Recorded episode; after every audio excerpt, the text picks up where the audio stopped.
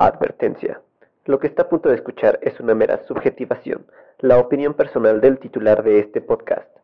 No busca tener la verdad última de nada. El locutor titular de este podcast no es experto en los temas tratados. Si usted busca más profundidad y veracidad, investigue por su cuenta, no sea huevón. Bienvenidos a ¿Qué pedo con delectofilia? Gracias. Todos hemos conocido en nuestra vida a alguien cuyo actuar no es el más conveniente, sin embargo nos cae a toda madre. Este tipo de seres podrían parecer interesantes por diferentes razones. Podría ser un proceso de proyección personal. Nos gustaría hacer lo que dicha persona hace, pero no nos atrevemos. Quizá podría ser que nos recuerda a alguien más. Podría ser porque su actuar molesta a alguien que no nos cae bien. Sin importar la razón, siempre habrá gente cuyo actuar no nos parece lo idóneo, pero no por eso su popularidad decrece. En las narrativas de ficción hay unos personajes que son así. Su actuar no es el ideal si tomamos en cuenta ciertas perspectivas, y aún así nos caen de huevos. Los antihéroes. Esto no quiere decir que ya cualquier culero que veamos en una historia, película o libro es un antihéroe solo porque a nosotros, muy personalmente, nos cae chido. No. No sea mamarracho. Recuerde que su opinión, si bien es libre de compartirla, no por eso es norma general para todos. Hay que aprender a diferenciar entre lo que es y lo que nos parece. Lo que es coincide con la realidad de todos. Lo que nos parece a usted es un idiota cuando quiere imponerse o justificarse a como de lugar. Un antihéroe es un personaje que no actúa de acuerdo a una normatividad establecida, pero que su finalidad resulta heroica. Así pues, pueden ser antipáticos, violentos o visualmente atípicos. Ya sabe usted, feos como pegarle a una madre. Son una figura que no tiene mucho parecido a lo que un héroe o figura protagónica tradicional es. Y evidentemente, son figuras tan necesarias como las de los héroes tradicionales e incluso resultan más atractivas para ciertos sectores de la población que ya están cansados o que ya no se tragan el cuentito ese de la perfección. Esto quiere decir que el antihéroe existe no solo como una alternativa a los protagonistas buenos o heroicos tradicionales, sino que vienen a cumplir un papel. Justamente en esta época en la que los estereotipos ya no son una figura indeleble en nuestro comportamiento. Aquel que nos muestra que podemos alcanzar fines chingones sin ser perfectos tienen un realismo y una aceptación más generalizada.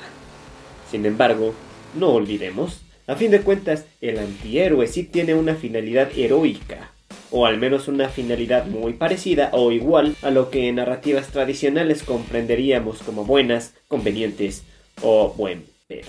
Entonces, el antihéroe en sí no es un hijo de la chingada que se la pasa haciendo barbaridades de un lugar a otro nomás porque sí. Sí hace sus cosas de dudosa moralidad, pero acaba siendo el bueno en la historia. Diferente es si nos sentimos atraídos al villano por alguna razón. Pues una atracción a un personaje de narrativa de ficción no coloca a dicho personaje en automático como un héroe o un antihéroe. Si su finalidad resulta ser poco conveniente o dañina para la historia en cuestión, entonces no cabe bajo esta etiqueta. Y una vez que ya hemos establecido qué es un antihéroe, ahora sí podemos entrar en materia. ¿Qué pedo? con los antihéroes. En esta emisión, Ignatius J. Riley. Buenas tardes, querides viejes lesbianes negres oprimides y racializades con Asperger y dislexia, y bienvenidos. La obra que hoy nos ocupa, La conjura de los necios, emplea de forma magistral el humor del absurdo y las escenas surrealistas para justificar una crítica feroz y despiadada del ambiente que retrata y supuso para mí una auténtica revelación en mi adolescencia ya desde la primera cita que encabeza la obra, una cita de Jonathan Swift, que además justifica la novela entera, porque, al igual que muchos de ustedes, yo cuando era un adolescente me creía alguien especial, tocado por el destino para hacer cosas grandes. El que esté libre de ese pecado, que arroje la primera piedra. Luego ya se encargó la vida de darme lo mío y ahora estoy convencido de que soy un gilipollas, pero bueno, todo bien. En cualquier caso, la cita dice así. Cuando aparece un gran genio en el mundo, se le puede reconocer por esta señal. Todos los necios se conjuran contra él. Al leer esta frase y a continuación seguir el periplo de Ignatius Reilly, comprendí que hay muchos genios en potencia que viven una vida de persecución y eso me hizo sentir un consuelo infinito. Y no me tilden ustedes de ególatra, porque los adolescentes son los máximos exponentes que hay del efecto Dunning-Kruger. Que levante la mano aquel que no se haya sentido en su adolescencia un genio incomprendido y castigado por una sociedad que lo desprecia por ser distinto. Luego, Transcurre el tiempo, la vida te da hostias reales, no imaginarias, y acabas por asumir que no eras tan genial como creías, que en realidad eres un cantamañanas cualquiera y que más vale que te lo tomes todo con más calma. Imagínese por un momento que usted es escritor. Podría ser que la idea le repugne porque ser escritor ni siquiera es un trabajo de verdad, pero trate de hacerlo, solo por un momento. Entonces usted escribe su obra maestra, una que, usted sabe, es quizá la más graciosa de la literatura contemporánea.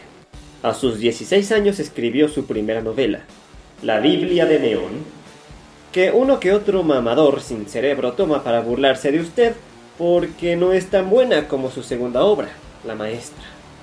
Pero eso es estúpido, porque escribir algo como esa novelita a sus 16 años, apenas saliendo de la secundaria, indica una maestría literaria como ninguna. Así pues, ya en su edad adulta, pudo escribir su obra maestra. Y después de vagar y tratar de convencer a varios de que esta novela es una cosa cagadísima, no logra que lo publiquen. La desesperación de saber que no es bueno para lo que sabe que es su vida, así como las constantes negativas de editores mamones que, aceptémoslo, son perversos y ni siquiera son capaces de ver la calidad verdadera en las obras que les llevan, porque tienen pura caquita en el cerebro, pues bueno, usted se suicida. Decide atentar en contra de su vida porque al ver que su pequeño sueño no se cumple, ¿para qué seguir viviendo? Ante semejante eventualidad, al ver que su hijo, o sea usted, el producto de sus entrañas, de su amor inconmensurable, que usted sufrió un final tan infame como el previamente descrito, el desprecio que lo llevaría a su suicidio, su madre decide iniciar la cruzada más importante de todas. Lograr que uno de esos editores mamones publique la obra maestra de su hijo. Así que va, insiste, habla, no se rinde. No se rinde como lo hizo su hijo al decidir atentar contra su vida al pensar que no era un buen escritor. Decide honrar la memoria de uno que lo tenía todo pero al que le dijeron nada uno que podría haber dicho grandes cosas, pero que le quitaron todo. Fue justamente uno de esos mamones que no leen ni siquiera la primera página de un manuscrito, sino que se limitan al primer párrafo solamente para ver si algo tiene calidad o no. Pues uno de esos desgraciados, insensatos, luego de la insistencia de su madre, acepta leer el manuscrito. Su sorpresa, la del editor, fue mayúscula. Porque para que un mamoncito que dice, si no me conquista con el primer párrafo y me incita a leer el segundo, entonces no es un buen texto, haya leído toda su novela casi de un tirón, entonces es porque lo que le dieron sí es una obra maestra a final de cuentas. Esta obra es nada más ni nada menos que La Conjura de los Necios, de John Kennedy Toole. Quizá la novela más graciosa de la literatura contemporánea. John Kennedy Toole bien podría ser parte de la literatura cínica. Un montón de escritores que deciden mostrar desde su trinchera diferentes facetas de la vida real, pero desde una perspectiva enteramente grotesca, burlona, sarcástica y sin piedad. Los hay muchos quienes han explorado la realidad con ese tipo de literatura, como el cínico optimista Chuck Palahniuk, el cínico pesimista Michel Houellebecq, Thomas Pynchon es un cínico monumental, el más refinado. Sin embargo, Kennedy comparte más sus características con Douglas Adams, un cínico de la ciencia ficción, uno cómico. Pero Tull, con la conjura de los necios, no se queda en un simple chiste, sino que es cagadísimo. En esta novela está nuestro antihéroe, Ignatius J. Reilly. Les presento a Ignatius Jakes Reilly es un treintañero obeso, estrafalario, onanista, egoísta y anacrónico con problemas gastrointestinales que vive con su madre viuda. Se considera un intelectual víctima de una sociedad con la que mantiene una relación de odio mutuo. Odia sin mesura la clase media y su rendición al bienestar y los artículos de consumo. Y clase media y artículos de consumo se han imbricado tanto en la sociedad que Ignatius ha circunscrito el mundo a su habitación y al cine. La habitación está llena de Kleenex con corridas resecas, de cuadernos en los que ha ido anotando todo lo que se le ocurre con el objeto de donar a la humanidad una obra maestra, de pósters de adolescentes, ligeritas de ropa. El cine está lleno de películas repugnantes que solo sirven para reafirmar su desprecio por la humanidad. En pocas palabras, es alguien que tiene problemas gastrointestinales y es anacrónico. No pertenece a su tiempo. Muy inteligente, a decir verdad, es un gordo muy mantecoso. No se usa esa palabra para describirlo, obviamente, mantecoso, pero desde su primera aparición nos deja con esa impresión. Es un pinche vallenato enorme, con un gorro como el del chavo del 8. Y quien no conoce a ese otro personaje, es un gorro de cazador, de esos que tienen orejeras incluidas, de tela. Su forma de vestir no es que sea anticuada, sino que raya en lo ridículamente curiosita, por decir así. Tiene unas ideas extravagantes, cree que todo lo que hace y dice está bien y que lo que los demás hacen, mal.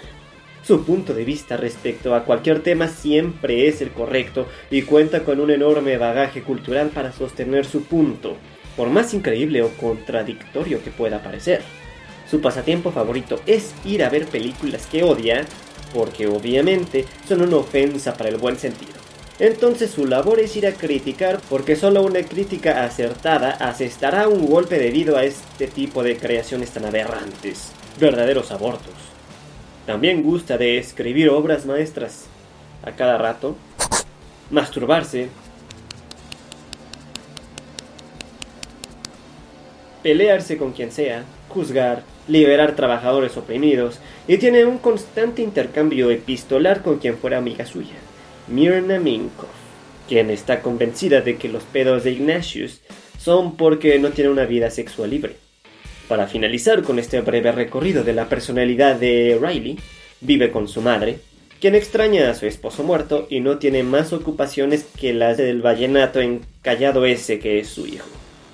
Ya tenemos la característica. En el caso de Riley, son tantas como de kilos tiene en su cuerpo, que lo vuelven a alguien opuesto o a un personaje protagonista buen pedo. Alguien con quien uno congeniaría enseguida. ¿Qué más tiene lo vuelve? Ignatius se siente profundamente conectado con Boecio. En su vida, Boecio fue un genio contra el que se conjuraron los necios. Fue encarcelado por los ostrogodos un pueblo bárbaro en comparación con los romanos civilizados, e Ignatius siente que él también está rodeado por bárbaros. Ha absorbido el trabajo académico de Boecio tan a fondo que permite que gobierne su vida y construye su propia filosofía personal en torno a la de Boecio. Ideas como que el destino está determinado por una rueda, tripulada por la diosa Fortuna, o su creencia en el derecho divino de los mandatarios chocan abiertamente con el mundo moderno que generalmente sostiene que las personas somos responsables de nuestras acciones o vemos la democracia como sistema favorable de gobierno. Aunque la cosmovisión de Ignatius parece extraña, siente que él y Boecio están cuerdos, mientras que en realidad es la sociedad moderna la que está confundida. En muchos pasajes de la novela, Ignatius Reilly resulta especialmente cercano porque forma parte de esa hueste interminable de personas que se lamentan de que no pueden prevenir su propio sufrimiento a manos de la cruel fortuna. Las conoces, has vivido cerca de ellas, incluso puede que en alguna ocasión hayas caído en esa sensación derrotista que te obliga a permanecer inmóvil como un perrillo apaleado. Como todo en esta vida, en el término medio posiblemente esté la virtud. Sí, es cierto que somos peleles del destino, una frase, un resbalón, un tropiezo, una mala contestación, conocer a la persona adecuada en el momento preciso, una respuesta brillante en una reunión crucial, que le caigas bien a quien tiene la posibilidad de mejorar tu vida, todos esos son condicionantes de la diosa fortuna que están casi por completo fuera de tu control. Pero también la capacidad de reponerse ante el infortunio de morder la vida, de sacar fuerzas de la flaqueza, de soñar, de persistir, son cosas que están en nuestras manos, son herramientas para domesticar la vida a las que casi todos los humanos tenemos acceso. Riley básicamente es el arquetipo del hombre moderno, un imbécil rodeado de otros imbéciles. Todos los personajes de esta novela tienen un montón de locura. Son bastante raritos. La mamá de Riley, Irene, por fin se consigue una amiga que enseguida le muestra que la vida no es solo su hijo y muy al contrario, que este resulta en un embarazoso freno en lugar de dejarla vivir plenamente. Gus Levy es dueño de una empresa que hace pantalones heredada de su padre, destinada a la bancarrota. Y lo peor no es eso, sino su esposa que no deja de compararlo y decir que es un bueno para nada. Pero al final, él logra sobreponer sus inseguridades y los pésimos comentarios de su mujer para progresar y aparentemente lograr que su empresa avance. Ignatius, a diferencia de todos los demás, no muestra un crecimiento personal. Está eternamente estancado en esta mentalidad retrógrada en el sentido de que cree que todos están equivocados, excepto él mismo. Todos tienen pedos mentales, excepto él mismo. Él es el santo grial, la luz al final del túnel, la música celestial. Él es lo que todos estábamos mirando en el cielo preguntándonos si era un avión o un pájaro. No era Superman, es Ignatius. Es justamente esta característica de no evolución personal lo que lo vuelve la perfecta imagen de todos, absolutamente todos en la actualidad, en nuestra vida privada y social. Creemos hacia nuestros adentros y nos justificamos además de reforzar nuestros agregados mentales una y otra vez, sin cuestionarnos en lo más mínimo cualquier pensamiento que tenemos. No ponemos en duda nuestras decisiones, pues solo por ser realizadas por nosotros están bien. Este diario que él escribe bajo su seudónimo Su hombre trabajador, dirigiéndose al lector, es el epítome del patetismo y de la ridiculez que todos nosotros revestimos para nuestros adentros. Sus acciones, sean las que sean, son metódicamente registradas. Considera solamente sus aciertos y las consecuencias positivas posibles. No hay una suerte de crítica retrospectiva. Así pues, con esta perspectiva sobre la vida y sobre sí mismo, en la que él es la perfección a la que todos aspirarían a alcanzar o lograr alguna vez, fugazmente, en su vida, Ignatius se ve con la urgencia de no solo tener estas maravillosas características que lo vuelven un partidazo nada más para él mismo, sino que debe llevar a cabo todo lo posible para que los demás puedan gozar de lo que él goza solo por ser él. Entonces se lanza a una lucha por los derechos de los trabajadores y luego trata de fundar un partido cuasi derechista, pero con un montón de homosexuales. Queda bien claro a lo largo de la novela que el disgusto por el sexo no es algo que se limite al propio Ignatius, porque realmente el mundo moderno parece ser extremadamente liberal y al mismo tiempo encuentra inaceptables algunas conductas sexuales.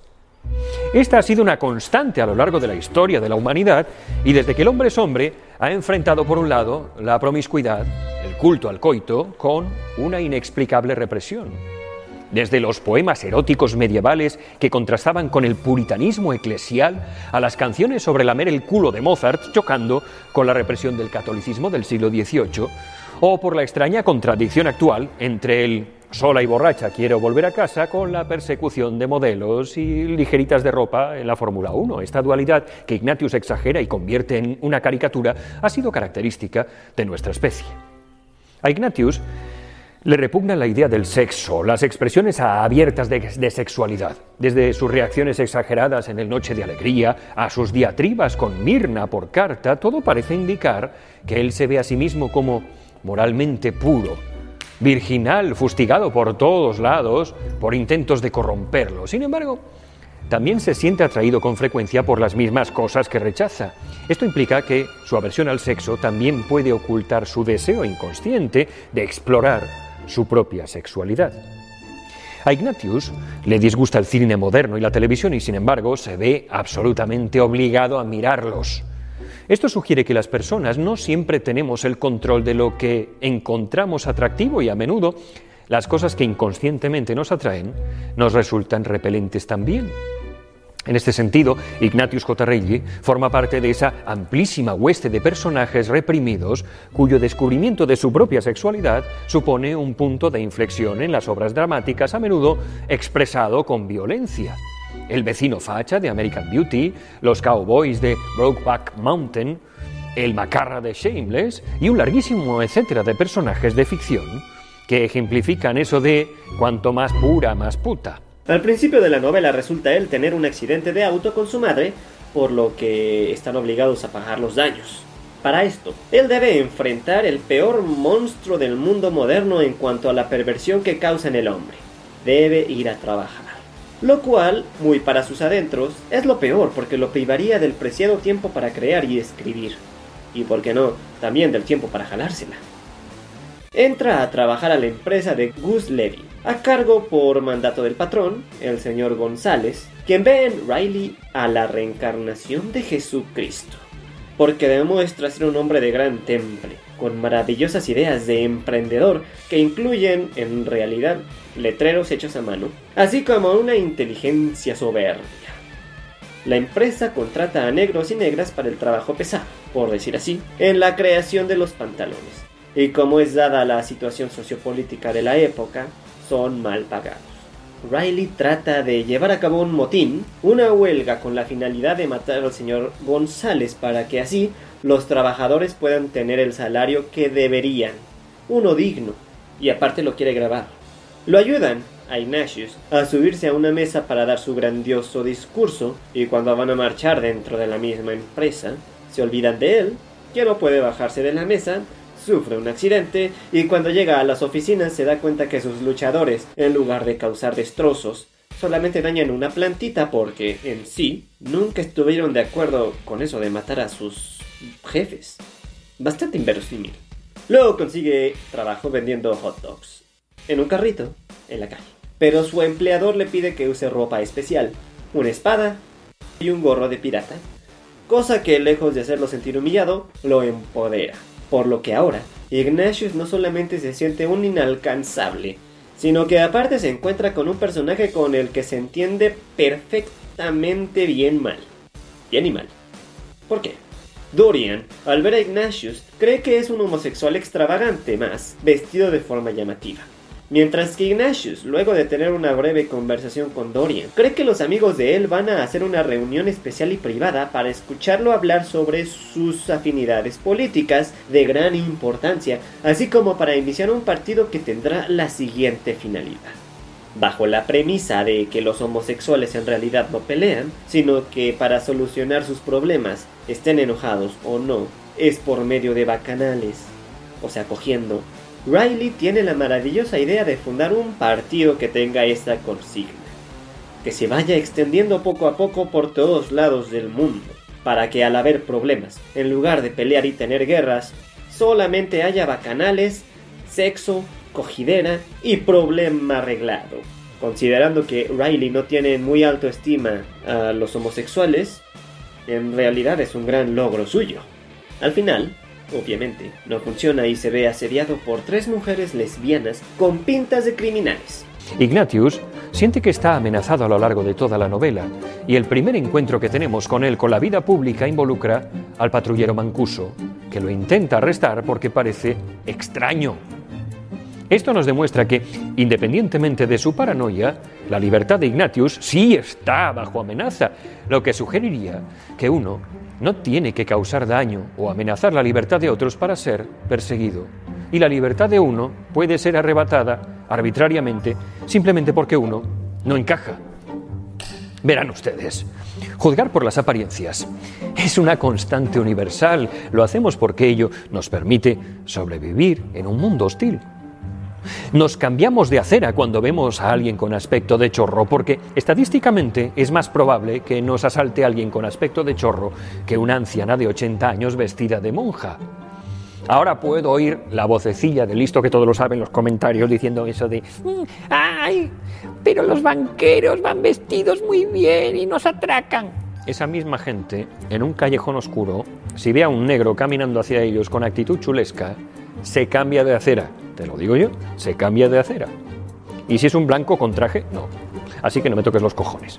Bueno, Durante la adolescencia, la juventud, el hombre intenta encontrar desesperadamente su lugar en el mundo y se viste de forma estrafalaria, se peina de forma agresiva y se tatúa el cuerpo porque no puede tatuarse el alma. Hasta que no encuentra su lugar en el mundo, experimenta con todos los colores del espectro del arco iris. Paradójicamente, protesta cuando es juzgado por su apariencia y no por su interior, cuando es el mismo el que busca una provocación con su forma de presentarse ante la sociedad que está gritando a los cuatro vientos que es un outsider.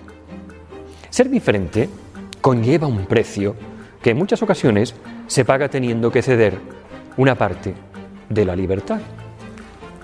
Nuestra sociedad es en realidad un club privado que cuenta con un código de vestimenta, un código de conducta, un código de participación, y son estos el precio que tenemos que pagar para participar de sus múltiples beneficios. Es esta justamente la perfecta descripción del montón de mamadores que tanto ladran sus logros o cualquier cosa que les pase por la mente hoy en día. Es esto lo que vuelve a Ignatius un antihéroe, porque a pesar de que todo lo que va viviendo, incluyendo que casi es atropellado, cuando por fin accede a verse de nuevo con Mirna al final, no es porque busca un cambio, no es porque cree que es hora de encontrar algo nuevo. No es porque sea momento de tomar las riendas de su vida. Considerando especialmente que su madre lo abandona, entre comillas. No. Ignatius nunca cambia. Sigue siendo el mismo pedante, terco, imprudente, pretencioso, mamón, exagerado, ignorante, falto de razón, falaz, convenenciero, presuncioso, grosero, creído, decadente. El rey de los necios. Es lo único que, en sí, hace mejor que los demás. Ser un pinche necio sin posibilidad de redención ni cura. Prácticamente es como si nuestro reflejo en el espejo se saliera para darnos una cachetada. Riley es todos nosotros, absolutamente todos.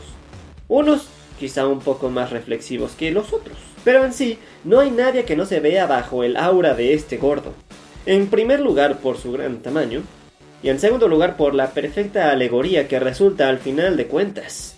Nuestro antihéroe en sí tiene la finalidad heroica de demostrarnos que no importa qué tanto andemos mamando y diciendo, siempre todo aquello que sostendremos como lo que nos diferencia, como lo que nos vuelve a alguien único, estable, buen pedo, siempre todo aquello que nos haga sentir a alguien de respeto a nuestros propios ojos, no será más que una burla hacia uno mismo, escupir para arriba, como quien dice. Porque no importa qué tanto vivamos y qué tanto hagamos. A final de cuentas no vamos a dejar de ser los pobres diablos de siempre, contradictorios, pero como somos necios, no nos damos cuenta.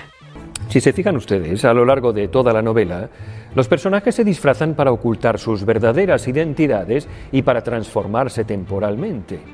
El patrullero Mancuso e Ignatius se ven obligados a usar disfraces o uniformes para sus respectivos trabajos y estas personalidades ficticias les permiten comportarse de forma temporal de un modo fuera de lo normal.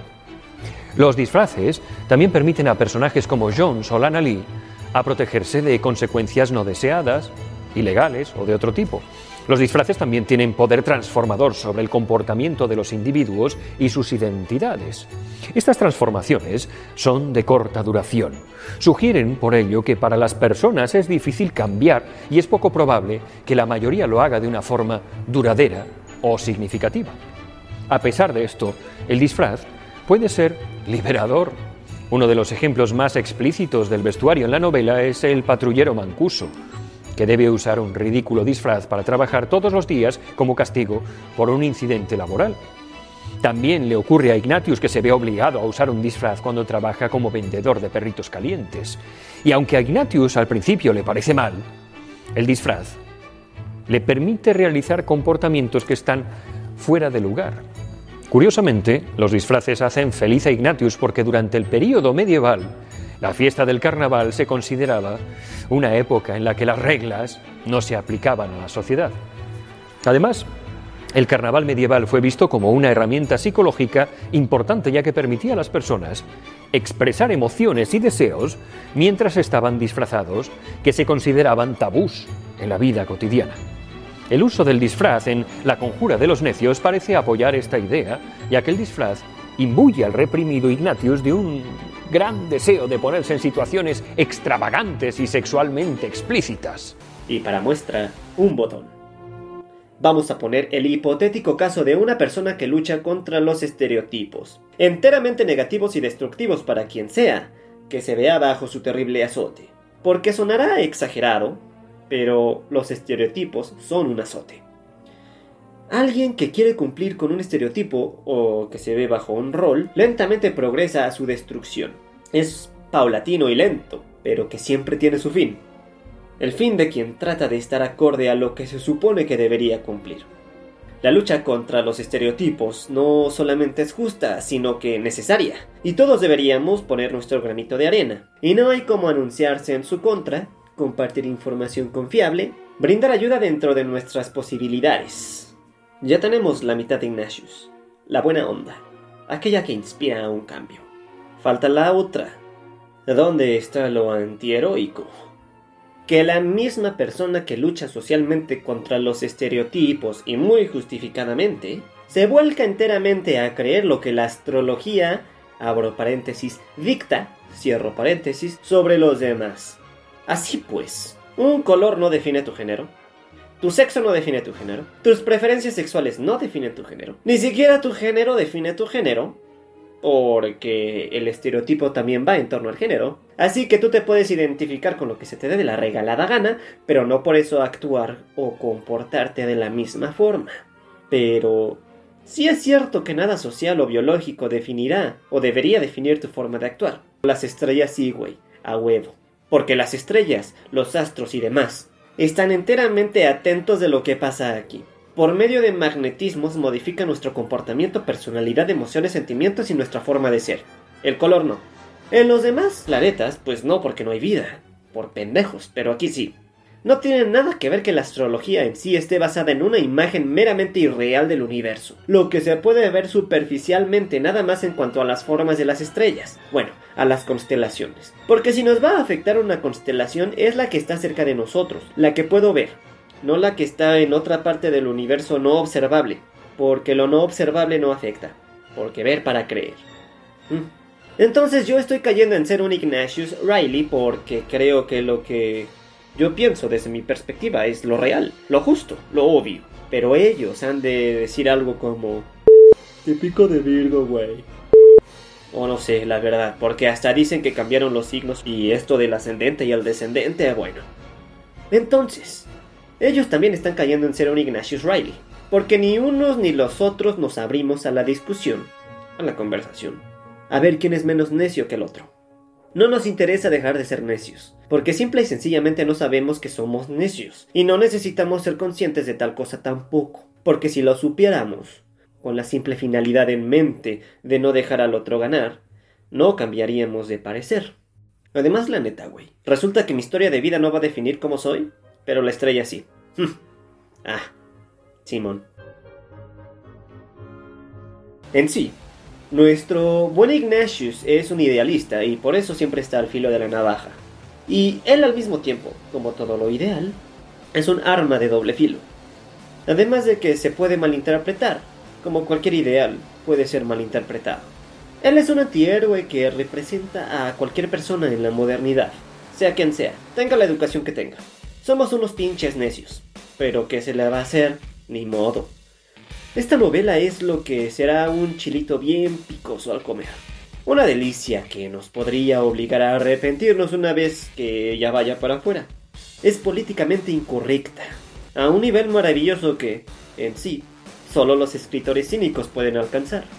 La descripción favorita de Riley en cuanto a lo que no le gusta es aborto. Entonces todo lo que es despreciable es un aborto. Sea humano o no, se la pasa denotando lo condenable en los demás en lo que lo rodea. Así que, señor caballero mongoloide, es parte de su argot en ofensas que usa. Es el tipo de adjetivos con los que se arma para criticar. Claro que en un mundo de necios, los demás no se van a quedar callados, pues se tuvo que enfrentar en alguna ocasión con lo toma o lo deja, gordo cabrón, o pareces una ninfomaníaca borracha paseándose por una calleja pero no nos burlemos de él en realidad. Como todos nosotros es una víctima, pues El nuevo destino de Pedro Labrador sería muerte, destrucción, anarquía, progreso, ambición y autosuperación. Iba a ser un destino malévolo. Ahora se enfrentaba a la perversión de tener que ir a trabajar. Básicamente el antihéroe Riley solamente nos indica que aquello que nos molesta es con lo que nos identificamos. Y si no, ¿por qué nos molesta? Ahí radica su antiheroísmo. Aquello que nos causa ruido es justamente aquello que presumimos no nos interesa, aunque se la dé de aliado o amigo o lo que sea, solamente oculta su intención misantrópica que, en sí, es solo una incomodidad reprimida de uno mismo hacia uno mismo. Somos enteramente contradictorios. Nos molesta ser como somos y externamos que eso que nos molesta en nosotros es lo que aceptamos en los demás. Pero en realidad, al ver a alguien haciendo lo que nos gustaría hacer, entonces es cuando criticamos porque nosotros no nos atrevemos a lo mismo. Y no olvide usted, que aunque piense como Ignatius y diga, yo había tenido poca relación con ellos, en realidad, pues solo me relaciono con mis iguales. Y como no tengo iguales, no me relaciono con nadie. Agregando esta maravillosa cita con la que inicia el libro.